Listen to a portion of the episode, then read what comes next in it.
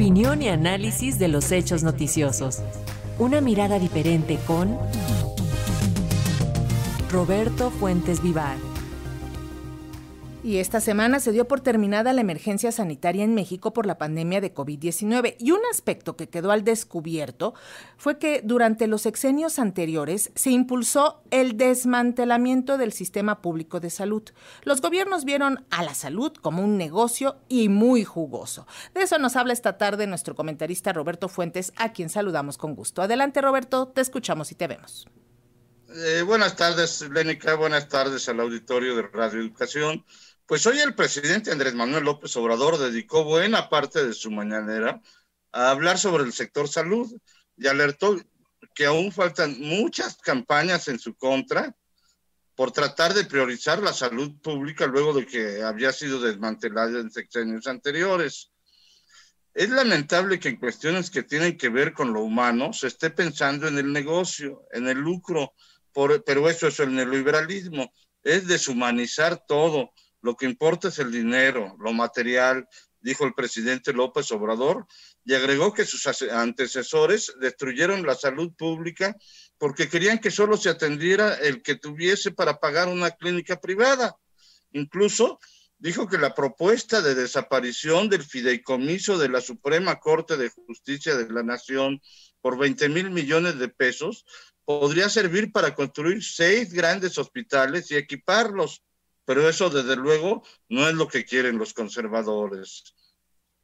Las declaraciones del presidente se presentan en un entorno especial. Por una parte, esta semana se decretó el fin de la emergencia sanitaria de COVID aquí en México, con un total de 7 millones de contagios y 333 mil mexicanos fallecidos. Si se analizan las estadísticas de la Universidad John Hopkins, que fueron las más consultadas durante la pandemia.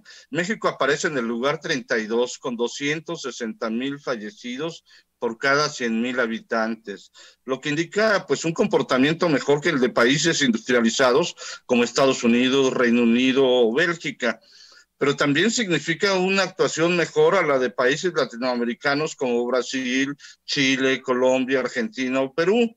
Pero precisamente en otro contexto, eh, esta semana el abogado Javier Cuello Trejo dio a conocer que su despacho de abogados avanzó en sus litigios contra el subsecretario de Salud, Hugo López Gatel, por el supuesto mal manejo de la pandemia, aunque las estadísticas internacionales dicen todo lo contrario. Y desde luego, no solo lo acusa de omisión, sino también hasta de homicidio. Este abogado que ha defendido a personajes como el gobernador tamaulipeco eh, Francisco García Cabeza de Vaca, o a la exdirectora del colegio Repsamen, o a personas opacas como Javier Vergara, ha sido acusado de tortura cuando fue funcionario público. Por eso no es un obstáculo para que ahora enfoque sus baterías contra López Gatel. Quizá porque quiere convertirse en una especie de héroe del conservadurismo y de quienes protegen los intereses particulares del sector salud. Nada más para dar una idea de esos intereses particulares, la, idea, la cuenta satélite de salud en México indica que el Producto Interno Bruto de este sector equivale a un billón 590 mil millones de pesos. Los servicios hospitalarios, consultorios médicos y servicios conexos significan alrededor de 800 mil millones de pesos, cifra más de 10 veces superior a los 50 mil millones de pesos que se llevaban tres distribuidoras de, medicamentos vendiéndole al gobierno, según lo recordó yo el propio presidente.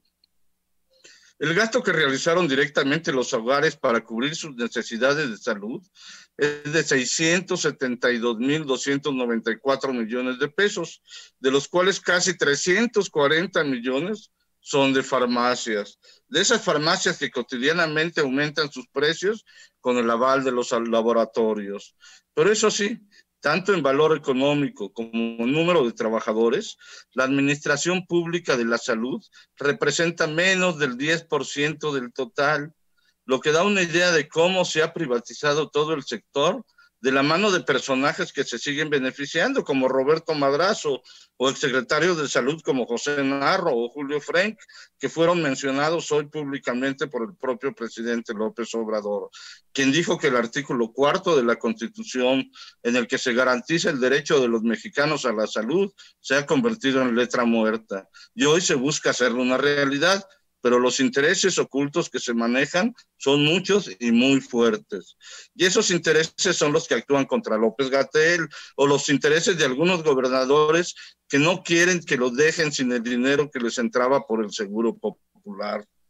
Dice el filósofo del metro, no es lo mismo el juramento de Hipócrates que el pacto de hipócritas. Exactamente, Roberto Fuentes, te agradecemos muchísimo. Muy buenas tardes. Muy buenas tardes. Hasta luego.